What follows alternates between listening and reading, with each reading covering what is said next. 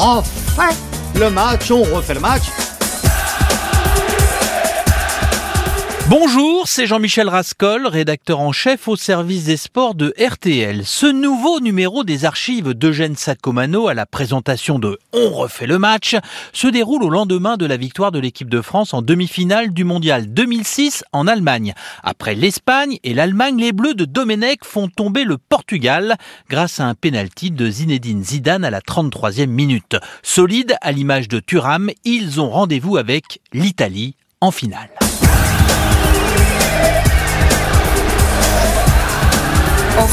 Match avec Eugène Sacomano.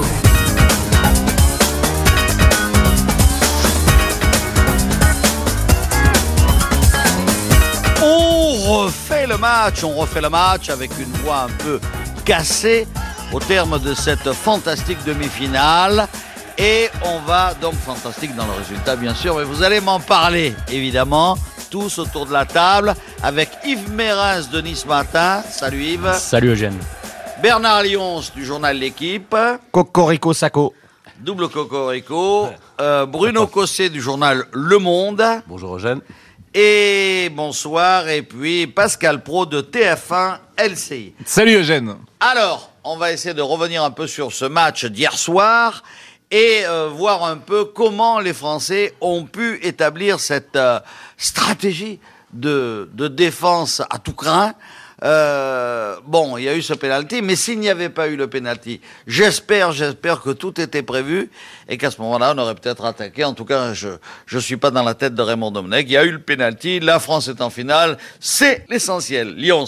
Oui, je suis pas sûr que l'équipe de France hier soir avait assez d'essence dans le réservoir pour pouvoir continuer à attaquer, éventuellement marquer ce fameux but en deuxième mi-temps s'il n'y avait pas eu le penalty euh, en première. Pro. Non mais peu importe, là on n'en est plus là à savoir s'il y a de l'essence, s'il n'y a pas d'essence, etc. On va jouer une deuxième finale de Coupe du Monde en, en 8 ans et c'est c'est l'essentiel. Personne ne l'imaginait, personne ne l'imaginait. Surtout pas nous, hein. Et, et- et d'ailleurs, euh, l'ami pro, qu'est-ce que vous allez nous faire aujourd'hui?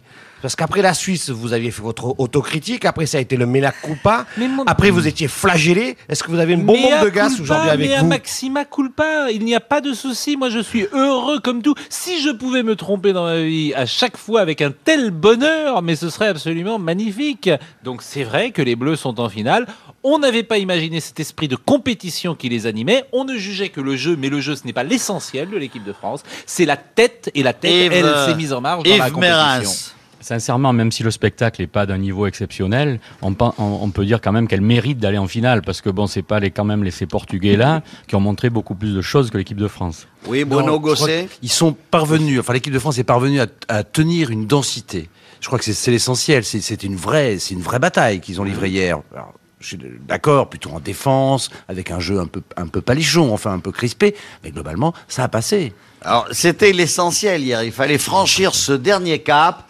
Alors, est-ce que on constate que la France a fait un gros progrès dans sa conception euh, du gain d'un match? C'est-à-dire, est-ce qu'on peut se dire qu'elle s'est italianisée Pas nouveau, Eugène. et que maintenant elle se oh, dit d'abord le résultat, Mais c'est pas ensuite nouveau. la manière C'est pas Oh, nouveau. Quand même, Bah, quand Attendez, même. en 98, c'est ça. Mais on dit toujours qu'un match euh, se gagne sur des détails. Et c'est pas des détails du tout. Par exemple, de ne pas prendre de carton jaune hier. Ça montre la lucidité, l'intelligence, le contrôle, la maîtrise de cette équipe. Et ça va peut-être nous permettre de gagner la finale. Et ça, c'est pas un détail de ne pas avoir pris Pascal, de carton. Et ça, montre, et, ça Lyons. montre, et ça montre la différence qu'il sépare encore un joueur comme euh, Louis De Thierry Henry. Thierry Henry, gestion parfaite, jamais répondu aux provocations. Les, les, les dix autres bleus n'ont jamais répondu au plongeon. Louis Saha a pris un Yves carton. Ça montre aussi les progrès du corps arbitral qui finit le, le tournoi mieux qu'il ne l'a commencé parce De que l'avoir des consignes. hein. je, il y avait certainement des consignes, Ouais. mais des consignes en interne du corps arbitral et je pense que cet arbitre-là a fait preuve d'une certaine psychologie. On refait le match. On refait le match sur RTL. Il faut quand même souligner qu'à cette, pour ces demi-finales, il y avait que des, Amé- des, des arbitres sud-américains, aucun européen. Tout à fait. Un Et- Mexicain et- et, et- un En début, en début d'après-midi, Raymond Domenech a d'ailleurs rendu hommage à, cette, à cet arbitre. Et je, je n'oublie pas non plus que hier soir, euh, Scolari l'a traité de tous les noms et a dit que c'était la honte de la- de l'Amérique du Sud. Donc il y a quand même deux poids, deux oui, mesures. Voilà, alors sûr, que ça. quand on regarde Scolari, évidemment, il n'est pas comme nous, il n'a pas notre chance, il n'a pas un écran de contrôle sous ses yeux, et il ne peut pas voir, effectivement, Bruno Cossé, que avait- beaucoup de fautes ne sont pas des fautes. ne sont pas des fautes. Ça, non, ça c'est incontestable. Et, et- et le penalty. Euh, Il y est parfaitement. incontestable. C'était incontestable. Ouais, donc, ouais, ouais. bon. Donc, d'une certaine mesure, bon, Scolari, il a fait un peu son numéro, un peu claquette. C'était un peu réglé d'ailleurs. C'était un peu. Oui, tout à fait. Alors, Comment je- il peut D'accord, Bernard. Juste avant, au, au départ, il y a eu une montée en puissance. C'est à partir Mm. de la 20e minute qu'ils ont commencé, que le banc portugais a commencé à, à- à sortir régulièrement à la moindre faute non civique, Mm. à faire pression d'une d'une certaine mesure.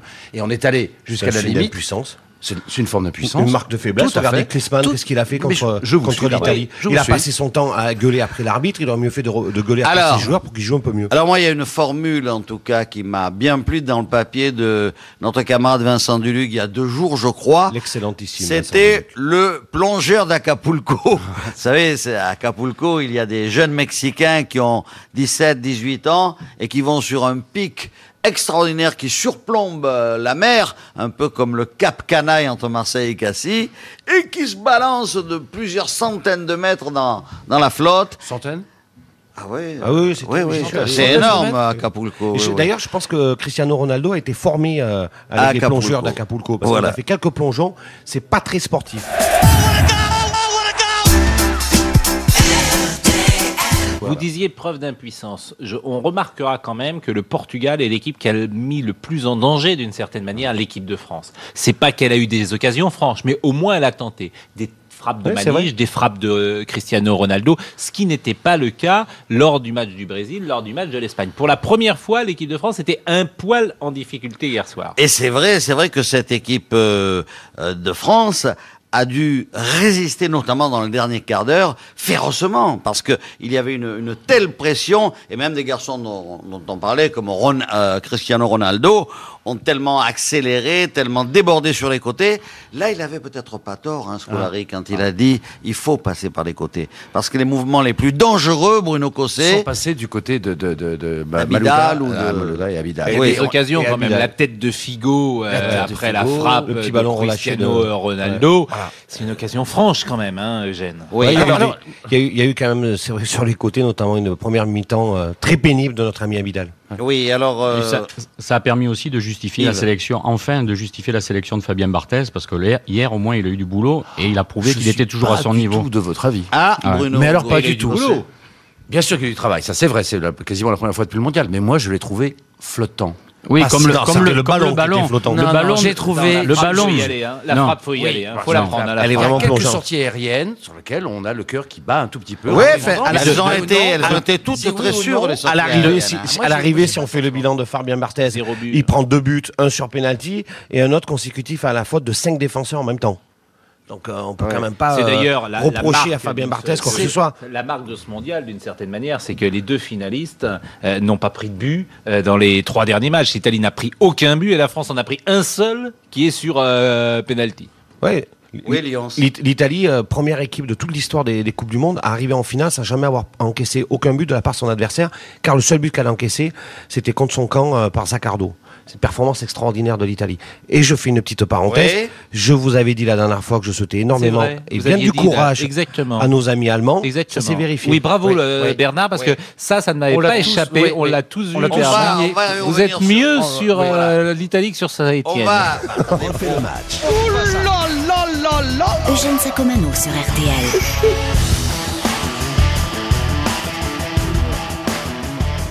Restons un peu sur ce match.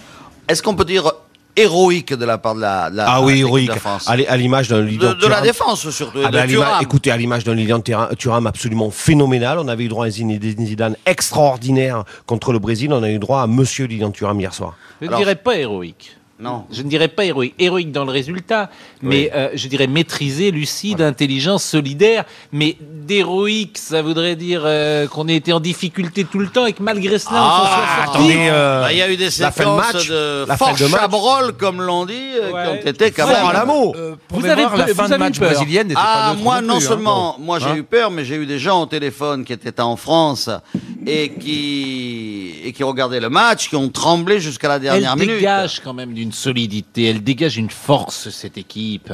Ouais, mais elle dégage une force, mais il Ouais, enfin, n'empêche qu'à Cristiano Ronaldo ont dégagé aussi, oui, oui, une, oui. une- une sacrée, euh, quand- sacrément intéressante quand vous finissez une demi-finale sur une série de corners contre vous, on peut pas dire qu'on était très tranquille quand même. Bien sûr. Alors, oui, deux Genre, secondes. non, oui. ce qui est étonnant, c'est que sur les trois matchs, on a eu d'abord chaque fois, enfin sur les quatre derniers matchs, des hommes qui tiraient l'équipe de l'équipe de France différents. Mmh. On a eu deux fois Vieira, une fois Zidane, et hier soir c'est Thuram. Donc il y a- comme s'il y a toujours Que quelqu'un les anciens.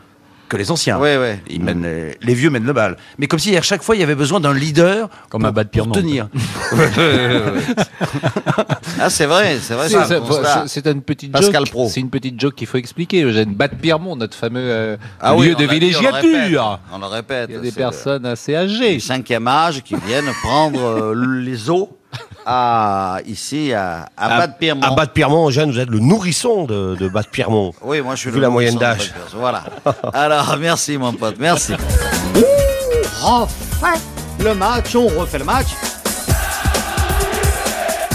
Et on va parler encore une fois de cette équipe de France qui arrive en finale, qui sera là dimanche à Berlin et jouera contre l'Italie. Après ce match contre le Portugal, qui a été très très difficile, autant, autant les rencontres contre l'Espagne puis le Brésil avaient été spectaculaires, prenantes, intenses.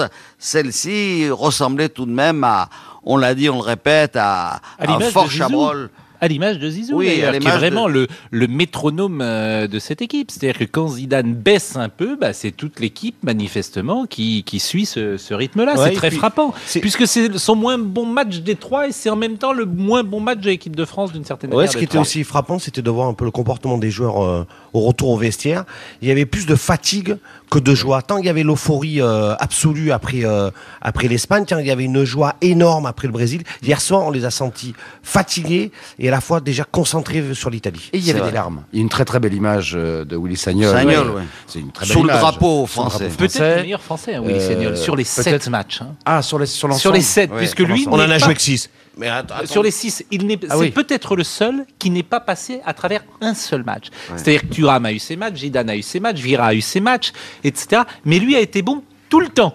Oui, mais Thuram n'a pas été, euh, Je été crois. mauvais sur oui, aucun match. Mérens. Non, mais je trouve que c'est normal que la fatigue se, se fasse sentir maintenant parce que au début, on a joué trois matchs contre des équipes de deuxième catégorie, alors que là, on joue contre des vraies nations de football. Oui. D'ailleurs, parenthèse, le parcours de 2006 est beaucoup plus relevé que celui de 98. Parce qu'entre le. Paraguay, l'Italie et la Croatie, et de l'autre côté l'Espagne, le Brésil et Exact. le Portugal et l'Italie qui arrivent, si la France est championne du monde, elle aura éliminé à chaque fois le top. Tu peux rajouter aussi au premier tour que l'Afrique du Sud, euh, l'Arabie Saoudite, ça n'avait rien à voir quand même avec la Suisse ou la Corée qui Bien demi-finalistes. Bien Donc sûr. c'est tout le parcours qui est. Bien qui est- sûr. Alors le but, certain. le but, le but, oui. Ou non, ce qui est certain, c'est que par rapport à ce que disait Yves sur le, le- le- le- la tension au milieu de terrain, on- pour une fois, on s'attendait à un match bloqué, à un match de bloc contre bloc, et on a eu ce match de bloc contre bloc, avec incontestablement un travail encore colossal, peut-être moins spectaculaire que d'habitude, mais de la doublette euh, Vieira-Makelele, qui a quand même permis, en partie, d'étouffer la, la- la- le, milieu de terrain portugais. Ouais, la faiblesse, moi, je la crois- faiblesse, c'est les ailes. Même si C'est-à-dire que pour- c'est passé par les ailes. Même si- oui, et notamment, notamment la, la relative faiblesse, on va pas l'accabler de Malouda, et les, le, le match moins, euh, moins important que les deux autres de, euh, de Ribéry. Ouais. Et, et- et c'est tout vrai est que... bon signe, et tout ça a été annoncé en même temps. Alors là, où- là où je trouve il n'y a pas cohérence dans la préparation, puisque Scolari avait annoncé qu'il voulait passer par les ailes, et c'est finalement les côtés, les couloirs, qui ont été la partie un peu faible de cette équipe de France, non? Mais y a-t-il des alternatives? Oui, je pense que c'est la, la partie faible. Euh, mais y a-t-il des alternatives? Aujourd'hui, dans les 23 sélectionnés, euh, y a-t-il une alternative? À Malouda Mais non, mais c'est Bah, pas, a- c'est pas la partie faible. C'est parce que on, on considère toujours que Malouda et Ribéry sont des, des joueurs offensifs, alors que là, on les a transformés en charbonniers. On les a, en fait, c'est pas le duo de récupérateurs, c'est les quatre qui sont au service de, de Zidane et Henry. Donc, ils sont à contre-emploi les deux, mais ils sont à contre-emploi Ils utiles. sont au service, c'est le mot clé. Ils sont au service de Zinedine Zidane et ils ont été mis en place pour ça.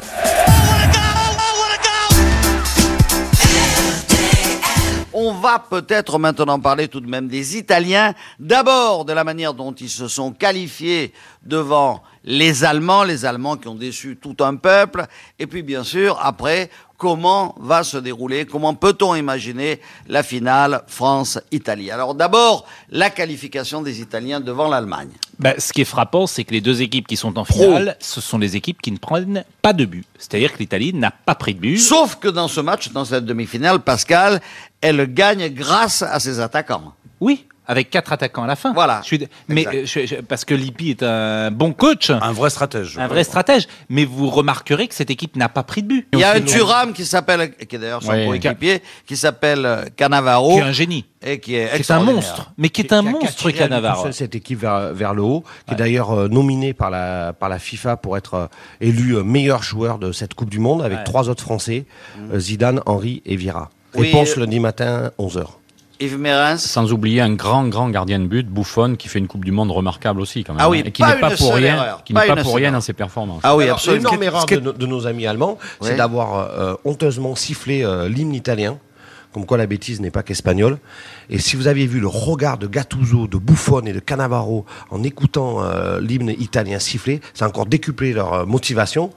C'était pas une bonne idée de, nous a- de la part des supporters allemands. Oui. Moi, ce les- qui m'a surpris Oui, dans le match euh, Italie-Allemagne, c'est le double visage de l'Italie. C'est-à-dire comment, à un moment donné, Lippi f- fait pas un coup de poker. Je pense que c'est un coup qui est préparé. C'est un coup très intelligent par rapport à l'évolution de la situation. Oui. Et il fait rentrer les attaquants. Et d'un seul coup, d'un seul, cette Italie dont on ne cesse de nous dire, elle joue derrière, elle freine, elle, elle prend pas de but, etc. Et d'un seul coup, le jeu s'éclaire. Moi, j'ai pris du plaisir. Hein, j'étais pas dans le stade, j'étais téléspectateur. J'ai pris du plaisir à regarder ça. J'ai retrouvé un peu de ce football que, Oui. que, que je- dont, dont je sais que Pascal Pro est assez nostalgique. Yves Mérens. On a eu aussi la confirmation que l'Allemagne est une équipe quand même juste au-dessus, au-dessus de la, à Ah peine oui. au-dessus de la moyenne, Mm. et qui a surfé un petit peu sur l'euphorie comme ça de tout, un peuple, et qui s'est cassé les dents sur une vraie équipe, l'Italie. C'était quand même une demi-finale de la Coupe du Monde. Il fallait quand même la gagner. Oui, non, mais elle avait déjà, l'Allemagne était passée de justesse, hein, pro, devant l'Argentine.